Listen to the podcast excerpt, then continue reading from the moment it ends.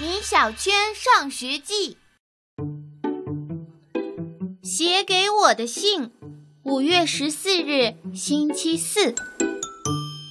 今天的天气非常好，我的心情也特别好，因为魏老师拿着一封信走进了教室。同桌李黎偷偷对我说：“难道这又是一封感谢信？”我得意地说：“一定是，而且这封信是感谢我的。”切，米小圈，少臭美了，才不会是写给你的。李黎完全不相信我的话，肯定是写给我的。不信，我们打赌，打赌就打赌。哼，李黎，如果这封信是写给我的，你就得把你新买的笔送给我。行。如果你输了，你就上课不许看漫画书，不许往我的本子上乱涂乱画。魏老师打开了信封，拿出信说道：“我手里拿的这封信是一位老奶奶的女儿写来的。”米小圈，你起来一下。是，我很得意地站了起来。李黎大吃一惊，他终于明白了，这封信就是写给我米小圈的。魏老师问米小圈：“周二放学，你是不是遇见了一位老奶奶？”“是呀，我在马路中央看见了一位老奶奶，她正要过马路，是我把老奶奶搀过去的。”我很自豪地说：“原来真的是你，米小圈，你自己看看信上写的什么。”魏老师的样子很生气，我疑惑地把信从魏老师手里接过来，打开看。尊敬的校长，您好，我要向您反映一些关于贵校学生的情况。事情是这样的：星期二的下午，我的母亲去菜市场买菜，返回的途中，马路上的车很多，她老人家腿脚不太好，等了半个小时，好不容易才走到马路中央。此时，贵校的几名小学生冲了过来，说是要助人为乐，又把我母亲给拽了回去，然后跑掉了。我母亲只好又等了半个小时。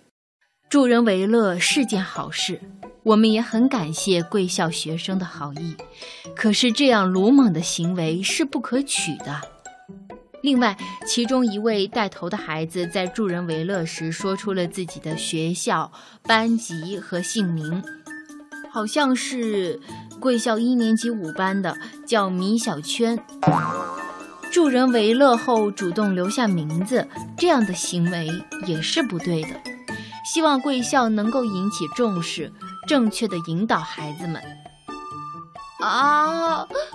我看完信，差点哭出来，怎么会这样呢？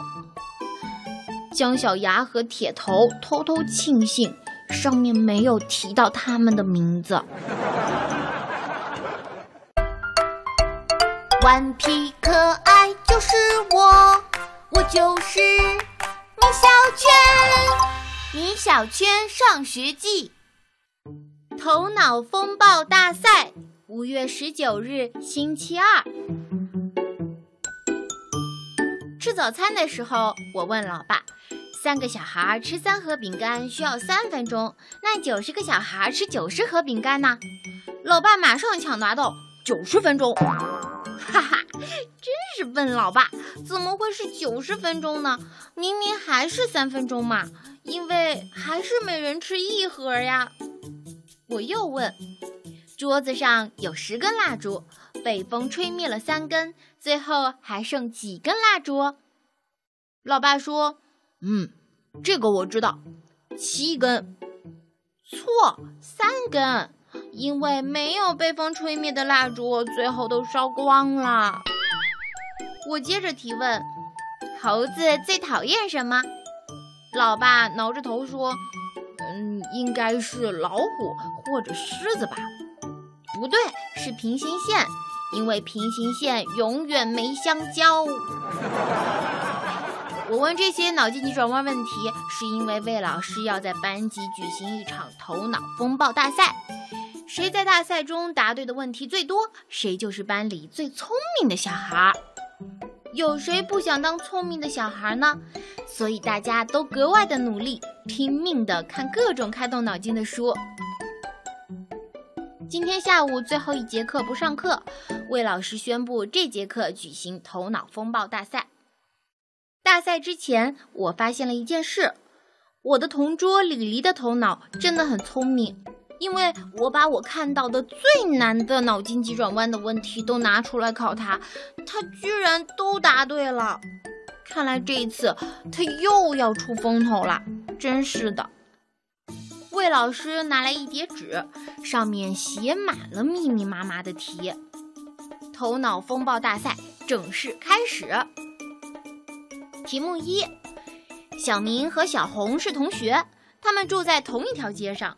他们总是一起上学，可是每天一出家门，他们就一个向左走，一个向右走，这是怎么回事啊？什么都懂的车迟同学站起来回答道：“因为学校在小明和小红的家中间。”对了，魏老师说：“题目二。”有两对母女在餐厅吃饭，每人各叫了一份三十元的午餐，可是结账的时候却只收了他们九十元，这是为什么？这道题我会，太好了！我正准备举手，却被同桌李黎抢了先。报告老师，是因为吃饭的人只有三个，分别是女儿、妈妈和姥姥。聪明，你答对了。题目三：一位货车司机撞到了骑摩托车的人，货车司机受了重伤，而骑摩托车的人却没事，这是为什么？丽丽飞快地举起手来，我也赶快举起手来。我喊道：“老师，我会！老师，我会！”可是老师把这一次的机会让给了张爽。张爽答道：“因为货车司机并没有开车，而是步行。”骑摩托车的人撞伤他了。张爽同学答对一题。题目四：中国最长的江是什么江？这一次我飞速的举起手来，哈哈！这一次魏老师终于叫我回答了。我站起来答道：长江。那最高的山呢？魏老师接着问。我不假思索的回答：高山。